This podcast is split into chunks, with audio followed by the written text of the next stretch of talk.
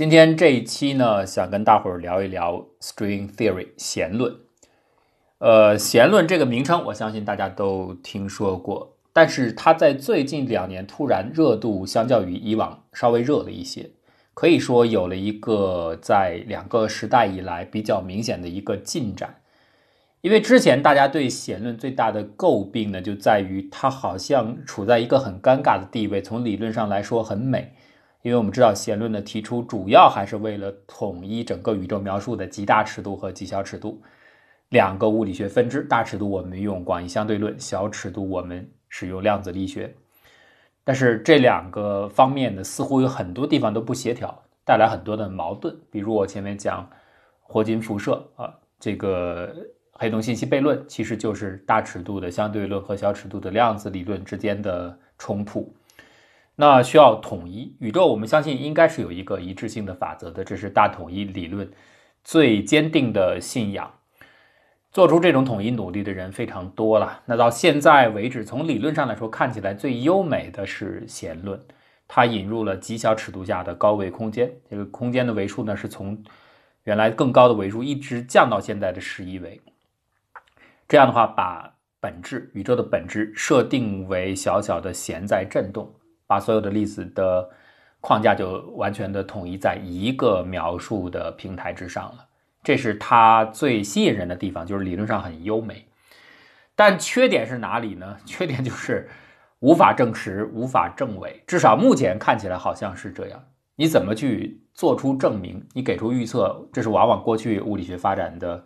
基本的路径，你提出新理论没关系，你要对还没有观测到的一些事实给出预测，预测之后呢，用实验去验证，那就证实你对还是证实你不对，这都是可以做出验证的。但是弦论好像很尴尬，而且大家一度我觉得有点心灰意懒了，好像就没办法了。我之前看到过一个解释，其实蛮有道理的，因为我们老容易把弦论、相对论和牛顿力学放在同样等量奇观的一个。层次上去理解，实际应该这样来讲：牛顿力学是一套具体的规则，我们可以称为它就是它很接地气，它是一级理论。这个理论直接对他所观测到的很多的行为进行预测，对它的参数就给出了可计算值，那你很容易去验证它。他提出就是这样，为了解决行星轨道的计算，所以我们称之为一级理论。拿来就是用的，就是对我们这个宇宙、对我们的世界进行描描绘和呃摹写的。相对论其实不是一级理论，它是二级理论。所谓二级理论呢，就是更抽象的一些原则组成的一个描述框架。在这个框架下，其实有很多不同的解，每一个解可以认为是描述了一个独特性质的宇宙的法则系统，它都可以有。你只要适应这个框架就可以，所以它是多节的。但是相对论虽然是一个框架，我们可以称之为二级理论，它高了一个层次。可是我们很快相对于我们现在所处的世界，很快就把相对论给出的延伸到一级这个层次的解给做出来了。而且经和牛顿力学一比，发现相对论给出的延伸到一级的具体解预测的效果是更准的。所以呢，反过来我们就。推测这个框架比它高一层次的宪法性的理论更加的应该是准确的，因为由它延伸出的具体的我们这个世界的描绘看起来更加精确。弦论呢，从这个意义上来说也是一个二级理论，和相对论是平行的，但是它最大的问题就是它现在没法像相对论一样给出一个我们当今世界的解，这个是一直没有做出来的。所以它看起来很优美，好像也统一了整个理论，给出了一个很漂亮的理论上的解决方案，至少是潜在的方案。可是这个方案没法落地，没法到一级。你没法到一级，我们怎么去对你检验呢？去证实你或者证伪你呢？就是因为不接地气，所以这个是它最大的障碍。大家一度对它比较有点冷了，呃，但是你又没法说它错了，因为它不到不了一级，你也就没有反过来没有办法证伪它。所以，有弦论是推出了很多理论上的凭空的幻想，但所有这些幻想都是我所讲的，你是不接地气的。你当然可以往各个方向去延伸了，但是好像物理学家接受起来是有困难的，至少一部分人是这样。但是在差不多一八年，当时出现一个高峰，在日本的会议上面啊，弦论的所谓的反德希特空间或者叫德希特沼泽的设想有关的论文的结果推进到了一个相当的高度。实际上，这个事情呢，从二零零五年就开始做了，就是瓦法哈佛大学的物理学教授，他从那个时候就开始写了一系列的论文，论述所谓的弦论。空间的性质可能是反德希特空间的，也就是所谓的很有名的，呃，德希特沼泽设想。什么是德希特空间呢？什么是反德希特空间呢？我们还是用很简单的来说，德希特空间就是球形的，那反德希特空间呢，就是马鞍形的，或者是双曲形的，是这样的状态。我们一般认为，我们这个宇宙是德希特空间。啊，就是宇宙常数是正数，这是最呃挖法得出来最明显的一个可识别的标志。就德希特空间的特征最典型的集中在现在这个世界，就是宇宙常数是一个正常数。那反德希特空间呢，得出来是一个负常数。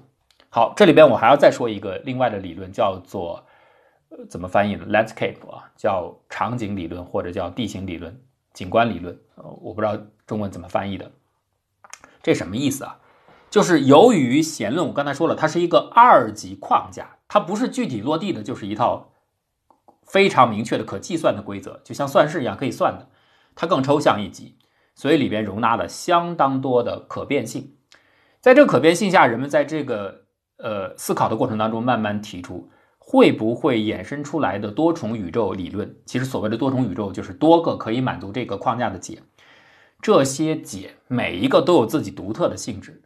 呃，有人做过计算，整个弦论目前给出的版本，宇宙版本是一万零五百个，这么多的版本，每一个都有自己独特的宇宙规则，有不同的法则，都可以满足这个框架。实际上，它这个框架，我自己感觉比相对论那个框架甚至还要高半格。你可以认为它是二点五层的，它的灵活性和广多样性更多，每一个宇宙都有自己独特的一套法则。那这个意味着什么呢？这是不是意味着我们这宇宙的组成其实是带有很强的偶然性？这个也是有点争论的，有点上升到哲学哲学层面的。我们今天这宇宙所有得出的这些重要的物理参数，比如说普朗克常数，比如说呃重力常数等等诸如此类的这些常数，它是碰巧偶然出现的，还是必然出现？有人认为它不是偶然的，它就是。物理规则要求的，尽管这个规则我们现在不清楚，它是某种规则约束下必然达到的状态，比如说最小状态，它就一定是这样。就即便是有偶然性，有一定的随机性，那只是稍微加了一点点在必然值附近的一点扰动而已，但它基本上有一个明确的趋向，所以它是个确定的结果，最多是有一些随机的扰动。与此相对的，还有人认为呢，就不是确定的，本来宇宙学所有的常数的组合。这些丰富的参数空间，你就是可以随处取值的。宇宙当中任何一个具体的实现，例如像我们这样的宇宙，它是随机取值的。那为什么我们这个宇宙刚好就造成了我们人类这样的智慧文明的存在？为什么形成了我们的银河系、太阳系呢？哎，这就要用人则原理，它是反过来理解的。就是假如我们在的这个宇宙不是今天的参数配置，而是另外一套配置，那我们人类就不存在了。我们人类不存在。我们就不会有人去提出这个问题了。那么我们既然提出了这个问题，就表示我们存在，因为我们存在，就必然要求我们所存在的这个宇宙，它的参数一定是适配于我们的存在的。你听起来有点绕口啊，这个叫人则原理，它是从果来推的。就是如果这个宇宙就不适合我们的话，那我们就不会问这个问题了。我们问这个问题就是本身就是答案，我们就是答案。这是人则原理，这个解释当然是有它的合理性的。呃，尽管很多人不接受，就是你怎么把它变成这宇宙参数是个就像一座大山当中任何一个高度，就像我们前面讲的函数曲面一样啊，比方说二维的曲面或者三维的广义曲面，你在上面可以高高低低随意取值，有高处的山峰，有低处的呃峡谷断裂的深沟，或者是平原丘陵，各种各样起伏，所以叫 landscape 地形嘛。这个景观理论就是指这个宇宙的可配置参数。高高低低、起起伏伏，形成了一个可以变化的空间，一个可以变化的场景，一个变化的景观。好，这个提出来以后，有人接受，也有人不接受。接受的人当然就是用来往往就比较支持弦论。不接受的人当然觉得你们这个太走马飞凤了，怎么宇宙让你们折腾成？本来我们这一套宇宙这一组参数就是一个点，好，你这不光是多重宇宙，几个多个宇宙了，你整个把所有的参数配置看成一个点的话，延伸成了一大片景观，这能是真的吗？所以有反对的声音，但是支持的也不少。呃，景观理论提出你就明白了，它其实比多重宇宙还要视野还要广阔。还要让人觉得有一点诧异，但是当你这样的话呢，质疑弦论的人就更加难以接受了，就变成了汪洋大海了。就我们到底是为什么会出现这样的参数？那我们这个宇宙还有研究的必要吗？它变成了一个庞大景观当中的一个微不起眼的一粒尘埃了，一个普通的一点了。那我们还研究我们这物理学到底还有意义吗？呃，所以弦论的这个没有办法让人确定下来的这个地方是很多人会质疑的。所以又没有办法解决，他冷了一段时间。那么在零五年开始，我刚才说的瓦法哈佛大学的这位教授，他就开始撰写一一系列论文。他说呀，如果就算你接受景观理论，认为宇宙可配置参数的可变空间是一片非常丰富的地形，好，就他发现他提出了，刚才大家记得我说这个名词吧，叫德希特沼泽。他说这不是德希的空间，你们陷入的是一片根本不存在的沼泽。不是一个光滑的可以居住的真实的场景，一个 landscape，是一片沼泽、垃圾、废物。他怎么论证呢？我就说浓缩到最后的一个结论。他做了一系列的呃推算啊，他们的 team 最后就是说，当你想用弦论这样的框架来解释我们今天的宇宙的时候，你会遇到一个绕不开的问题，就是暴涨阶段 （inflation） 那个阶段。那个阶段呢，他提出来。很可能弦论根本就没有办法解释。如果你非要解释它，你真要在弦论的框架下去解释它，那个解解出来的特性恐怕和我们现在的我们所处的这个宇宙没有办法兼容。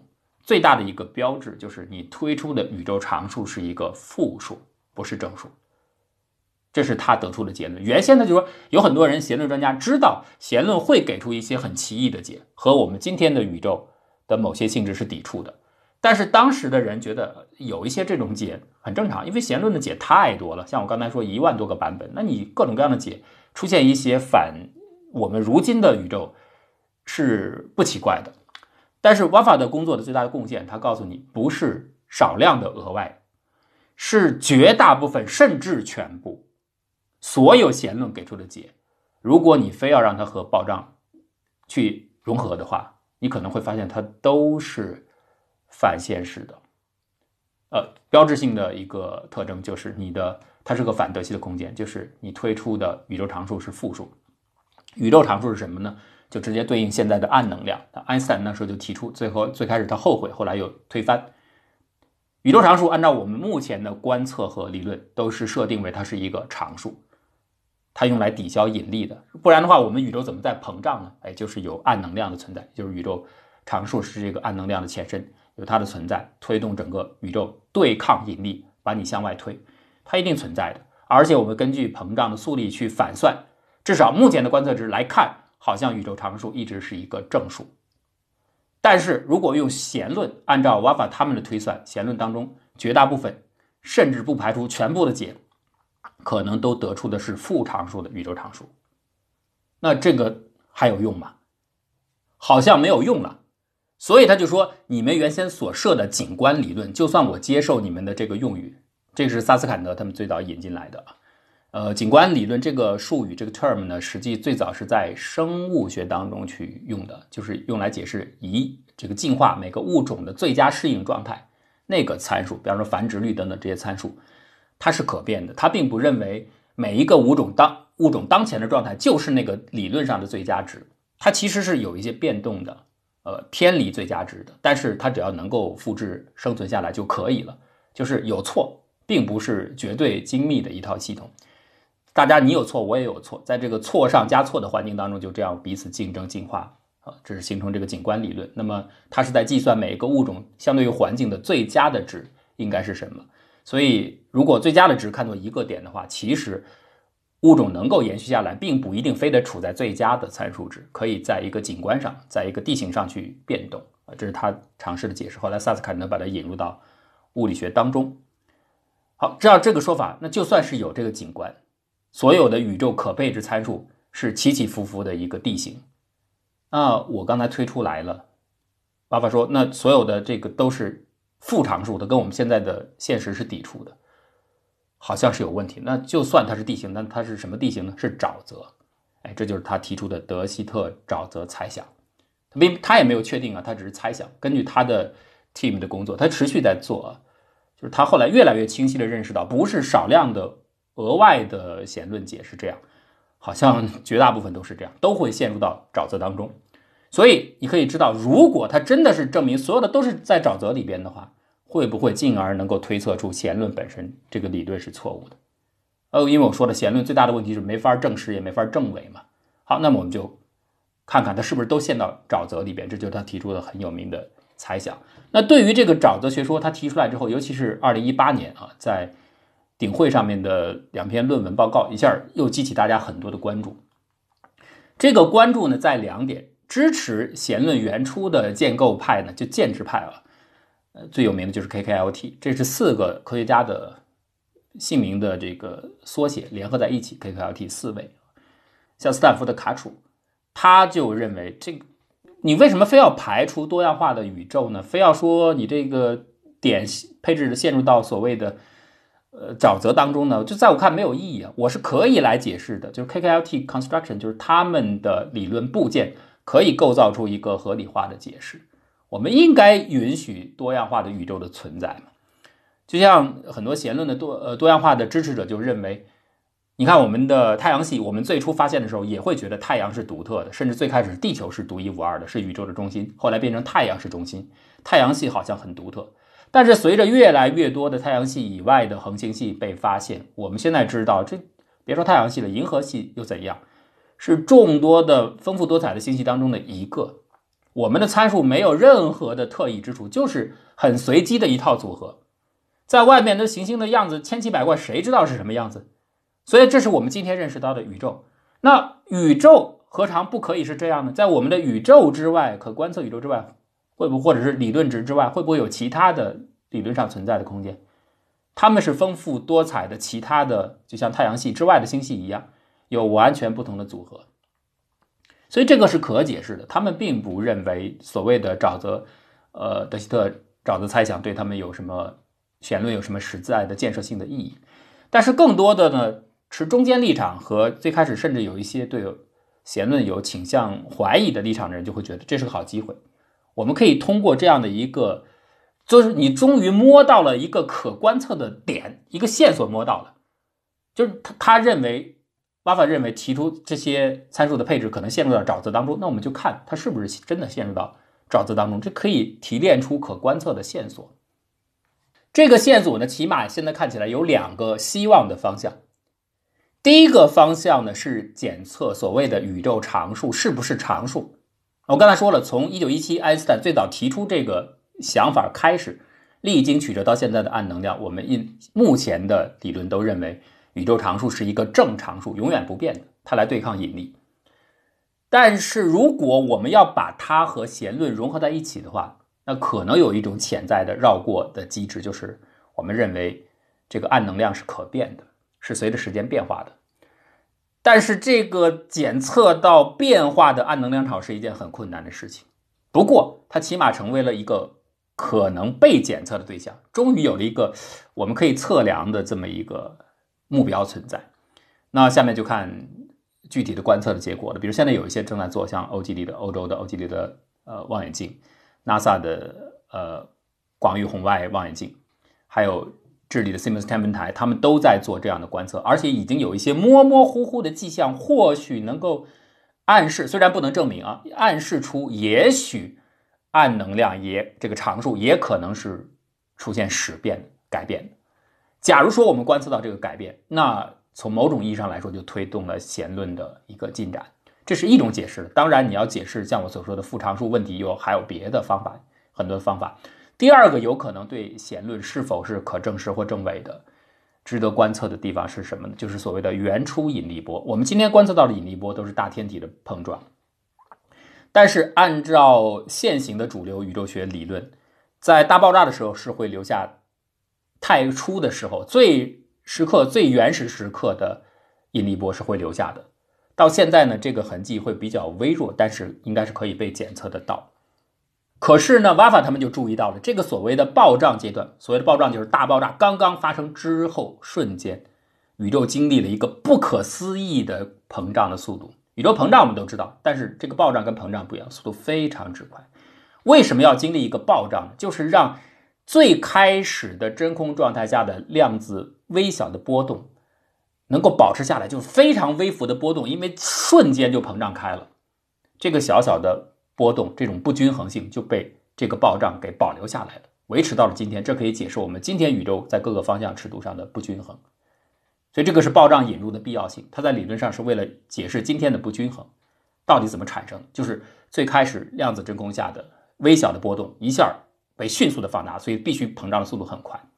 好，但是这里边有个关键的问题，瓦法他们注意到如何让暴胀和弦论去融合。它有一个问题，大家以前都没注意到，就是在跨普朗克尺度的时候，到底这个量子真空的膨胀过程经历了什么？在这个尺度下，就低于普朗克尺度下，到底发生了什么？以前大家是避而不谈的，因为不知道怎么谈。我们谈论的是这个尺度以上的被放大的情况。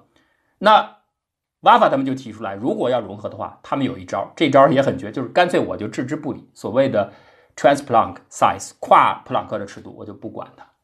我的弦论不去处理这一点，我直接看你最后的结果。这个结果当时显示出的一个可观测的特征就是原初的引力波。